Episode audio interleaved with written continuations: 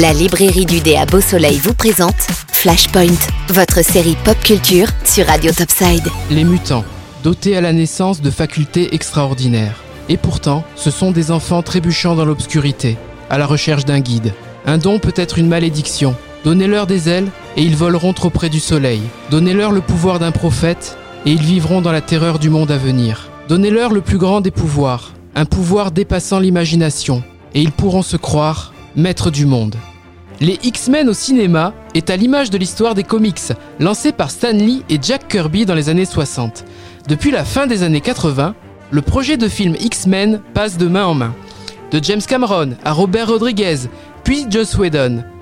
Et finalement, après avoir visionné la série animée X-Men 92, Brian Singer est retenu. À l'aube des années 2000, X-Men 1 est tourné. Le film s'ouvre sur un camp de concentration en Pologne et présente la naissance des pouvoirs de celui que vous connaissez bien, Magneto.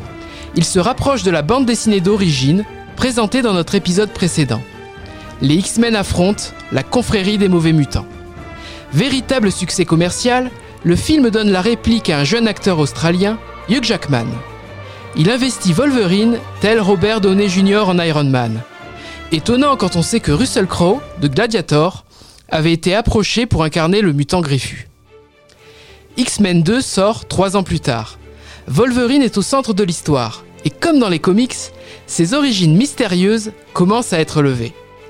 Il s'agit de l'épisode numéro 2 dans le top des fans, et commence doucement à insuffler l'évolution du personnage de Jean Grey vers l'oiseau légendaire, Phoenix. En 2006, Brett Ratner remplace Brian Singer, trop occupé sur Superman Returns pour boucler la première trilogie des X-Men. Jean Grey, alias Phoenix, est devenu incontrôlable, et Magneto monte son armée. Malgré quelques nouveaux personnages, notamment Kitty Pride, le film souffre de la perte de son réalisateur initial. Et la multiplication des personnages va perdre les spectateurs au cours de ce troisième épisode. Avec cette trilogie, les X-Men ont ouvert la voie au film de super-héros, car Spider-Man a été le suivant. Les personnages sont en place et crèvent l'écran par leur charisme. C'est le cas dans l'épisode numéro 2, avec une scène d'ouverture incroyable de Diablo dans la Maison Blanche. Dans le troisième film, la scène d'ouverture voit Magneto et Xavier alliés et rajeunis numériquement pour faire la connaissance de Jean Grey, petite fille qui choisit d'intégrer l'école Xavier.